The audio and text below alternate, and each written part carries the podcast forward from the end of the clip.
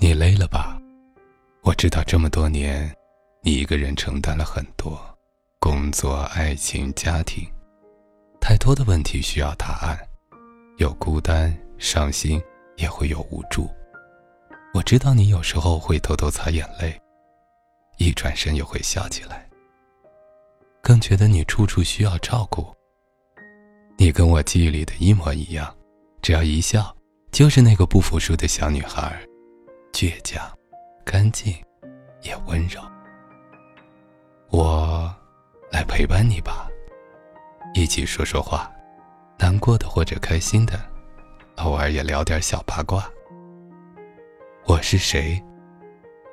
我是你的男闺蜜。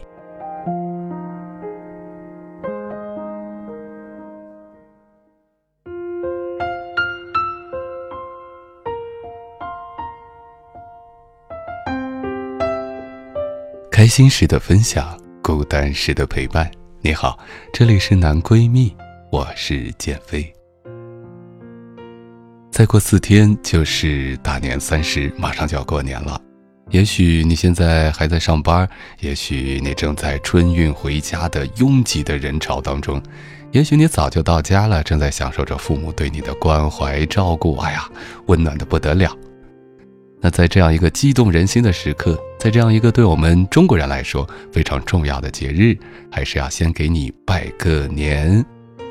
嗯，亲爱的，这一年你很辛苦，也很努力。总的来说，我觉得你特别棒，一直很棒。过年好。啊，说到这里，就让我们觉得过年是一件真的特别美好的事情。可是现在大多数的年轻朋友，包括我在内，一到过年的时候，面对着众多的亲戚朋友，却有一种过年恐惧症这样的很麻烦的问题。因为面对着众多亲戚朋友，会问各种各样的问题，各种各样啊扑面而来。你现在在做什么工作呀？工作是干什么的呀？工资多少啊？有没有找对象啊？怎么还不结婚呢？结婚了怎么还不生小孩呢？等等这些，而这些问题呢，真的是不想回答，不想回答，不想回答呀。而就是这些问题，造成了很多朋友的过年恐惧症，甚至开始惧怕回家过年。虽然现在在网络上有很多教我们去反击、回应七大姑八大姨的这些无聊的问题，可是平心而论，当我看着那些从小看着我自己长大的长辈们，看着那些自己很长时间没见的好朋友，真要说两句狠话，还真是张不了口。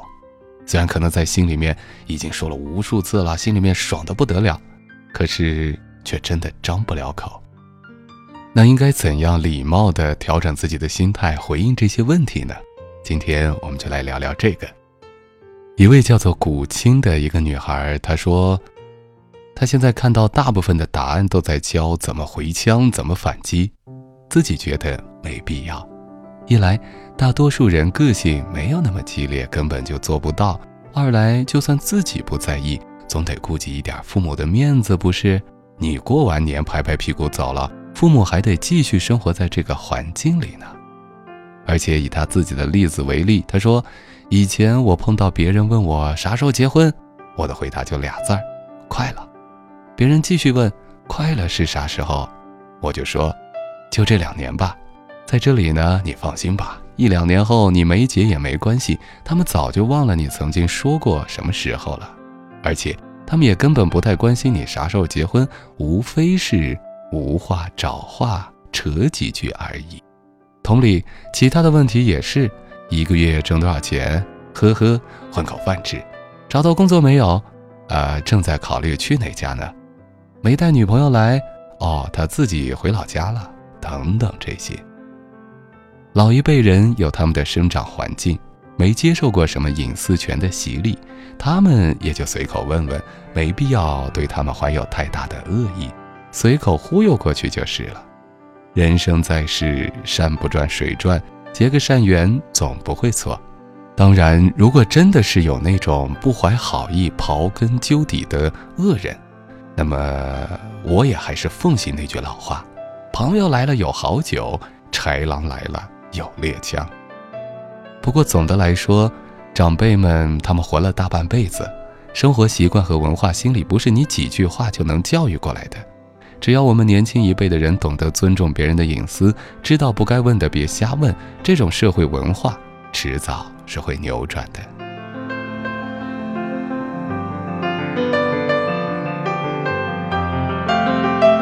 听到这里，这位叫做古青的女孩，我觉得更多的是给了我们一些心态上的一些调整。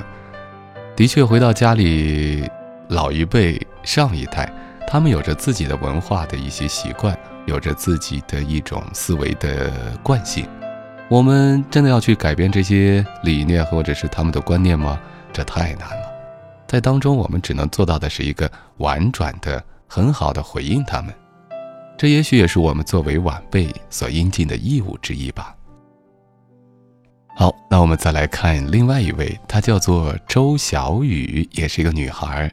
她是这样说的：“他说自己是作为一个满身雷区的人，因为自己是大龄剩女、单身，现在还辞职了，现在的工作被人看不起，而且现在自己很穷。”他回顾自己说：“曾经我就是那个传说中讨厌的、让人咬牙切齿的别人家的孩子，一路重点中学、实验班、九八五、二幺幺大学，然后找了个靠谱工作。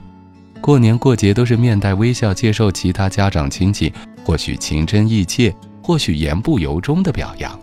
说实话，从来没有因为这种表扬而开心过，浑身不自在。”因为并不能因为这种表扬而得到任何实质的好处，反而他们的小孩会因此不喜欢跟你玩，或者在心里默默的就对你翻了个白眼。但是至今，我却完全站在了对立面。我去年辞职了，成为了一个厨子，月薪一千，刚发的年终奖二百块钱人民币。二十一世纪了，说出来都觉得是个笑话。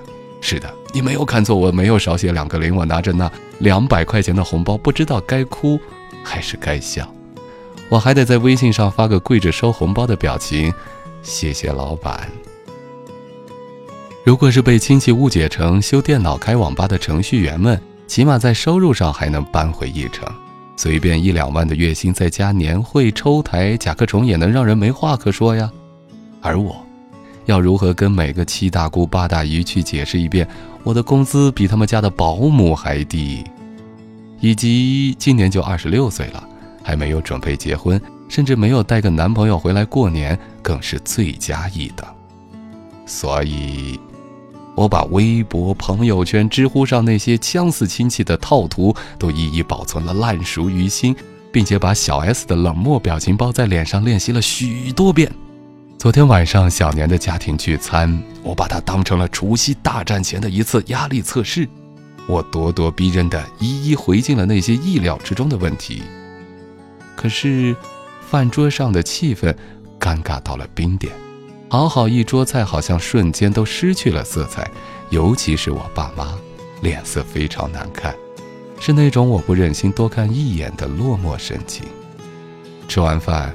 我还好死不死的又跟我爸爸吵了一架，于是熊孩子长大了，变成一个讨厌的熊孩子人。今天早上，我姑姑突然问我：“看了你爸的体检报告没有？有一项是阳性。”我一下子就懵了，问他是怎么回事。他说不清楚，只是听我妈提了一句，然后我马上打我爸爸妈妈的电话。打不通，那一秒钟我就哭了，疯狂的继续打，一个人坐在那里哭了两个小时，脑洞大的开始想，要马上带他们去旅游，去海岛，去吃好吃的，一定不跟他们顶嘴，不跟他们吵架，不跟他们对着干，不去外地工作了，就留在他们身边。最后打通了，我妈妈说没什么大碍，别大惊小怪，一惊一乍的，松了一口气。也被刚才的自己吓着了，有点明白我妈夺命连环 call 找我，然后我嫌她烦还挂电话的感觉。不到失去的时候，永远不知道什么是最重要的。我那可怜的二百块钱都不能给爸爸买一件好一点的衣服，别说什么太空舱、按摩椅之类的，他们都没有嫌弃我。除了乐呵呵的让他们开心一点，我还能做什么呢？又有什么资格装这个逼呢？对笑里藏刀的上司，背后捅刀的同事，横刀夺爱的情敌，尚且还能装模作样的言笑盈盈，为什么对小时候发过红包，还或多或少逗我们、帮助过我们的亲戚，要摆出一副了不起、看不惯的高傲样子呢？想想也是因为我自己那种没来由的傲娇吧，不是解释不清、回答不了，是不想回答、不屑于回答，心里在想。哎，不如我们来谈谈微信红包和支付宝敬业福的春节策略；不如我们来扒一扒张小龙删掉了哪七条饭否；不如我们来聊聊羽翼出版风投斯穆索罗斯。其实啊，也就一顿饭的时间，撑死了长假七天的时间，也是可以演得出一场其乐融融的戏的。过年嘛，本来就是和为贵。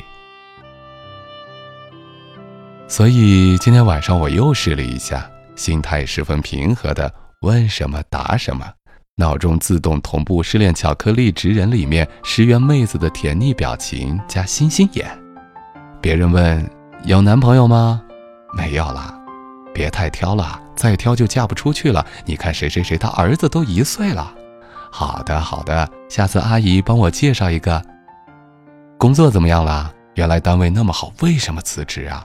我就回答，就是每天做蛋糕了，还挺开心的，还年轻嘛，多折腾一下。下次送红茶饼干给你吃。你看，其实也没这么难，顶多也就是五个回合，大家该吃饭的吃饭，该敬酒的敬酒。你又不是领导，大家不必围着你转。也是爱恨情仇里，职场赌场里摸爬滚打这么多年的人了，怎么会不知道谈话技巧第一课的内容？不是不会回答，只是不愿意罢了。所以关键是心态的转变吧，别把那些亲戚都当成非要拼个你死我活的仇人，收起那些关你屁事和关我屁事的言辞，赢了也没糖吃的。你并不会因为逞一时口舌之快而得到什么，但是你的父母会因此而难过或是尴尬那么一小会儿。大家都那么大的人了。还这么不懂事，合适吗？正能量是个被说烂了的词，因为唱唱反调才能显得有逼格、有态度、有深度。就像朋友圈、微信群里满天飞的图，我也能 P 出无数张来博你一笑。可是，笑一笑就好了。营销号是拿这些东西来赚钱的，我们为什么要真的拿这些父辈长者看不懂的梗，去羞辱他们呢？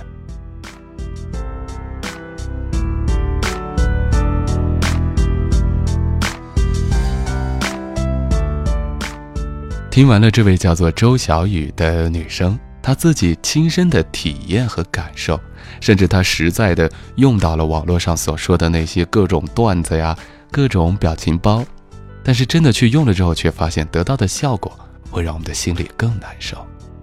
听完了上面两位朋友他们的一些感受、经历和方法，我觉得我也有一些小小的建议。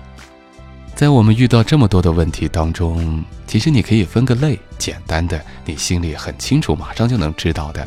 有的人问问题是出于八卦好奇，有的人问问题是真的很关心你。对于那些只是八卦一下、没话找话来缓解一下气氛、调几个话题的，我觉得就像上面两位朋友所说的，应付一下没什么大不了，别人和你说也不会真的把你当成一回事。所以你也没必要把自己太当一回事了。而对于那些真心关心自己的，比如你的爸爸妈妈，比如你很亲的那些姑姑、你的阿姨、你的那些长辈们，我想你是可以和他们聊一聊的。因为说句实话，你现在还单身，或者说你现在工作并不是那么顺利，不知道怎么张口。那说明，在你的成长路上还有那么一些不足。而作为你的这些长辈，的确，他们走过的桥比你走过的路要多得多。那他们见识的，他们自己对生活的感悟和体验，包括他们的人脉，也要比你多得多。在这个时候没必要把自己标榜的如何强大，因为，你其实还是需要家人和朋友对你的照顾的。你不妨大胆的把你自己心里面的一些困惑，自己心里面现在遇到的一些问题和困难，真诚的和你的家人交流一下。举个例子，还记得我在前两年还单身的时候，家里人就问怎么还不找女朋友啊？我就告诉他们，哎呀，之前谈的那个还没有完全的放下，心里面还没有准备好。这个时候家里人会用一种你想不到的方式来开导你，你突然就觉得，哎呀，好温暖。其实你还蛮希望他们多关心，多和你说两句。面对真正关心你的朋友、家人，你是真的可以把自己内心那些脆弱的一面告诉他们的。毕竟，家就是我们应当休息和整理自己内心脆弱一面的港湾，就是我们能够获得温暖、获得治愈最好的地方。我们希望找一个陌生人来聊自己过往的情伤，却不忍心和家里面说自己过得不好。其实我们搞反了，家里的人。是最了解、最体贴你的人，也是最能为你着想的人。把你的困难和问题告诉他们，就是一种最好的家庭关系的开始。因为我们有个误区，总想着让自己表现得很强大，总想让自己的家里人觉得自己长大了可以自己解决自己的所有事情，真没这个必要。你的长辈还是你的长辈，就算你当了奶奶，当了爷爷。你在他眼里，也还是他的晚辈，所以这是我的个人建议，你可以去尝试一下试试，没什么大不了。一家人就该说一家人的话。好啦，今天的节目就是这样，也希望你在家里面能够时刻的感受到的是温暖。每个家庭都有本难念的经，都有自己的经历，都有自己的故事，但是家人亲戚之间的那种温情，是永远无法改变的。那就让我们在这个春节，好好的和我们的家人一起，彼此温暖。今天的节目就是这样，在这里也邀请你关注我的微信公众平台号“李建飞教书匠”，在当中可以收听周一到周五的晚安语音，同时也可以进行情感咨询。好了，我是建飞，晚安，朋友。我问妈妈为什么？伤心像快乐，妈妈笑着说她也不懂得。我想出去走一走哦妈妈点点头。天冷你就回来别在风中徘徊妈妈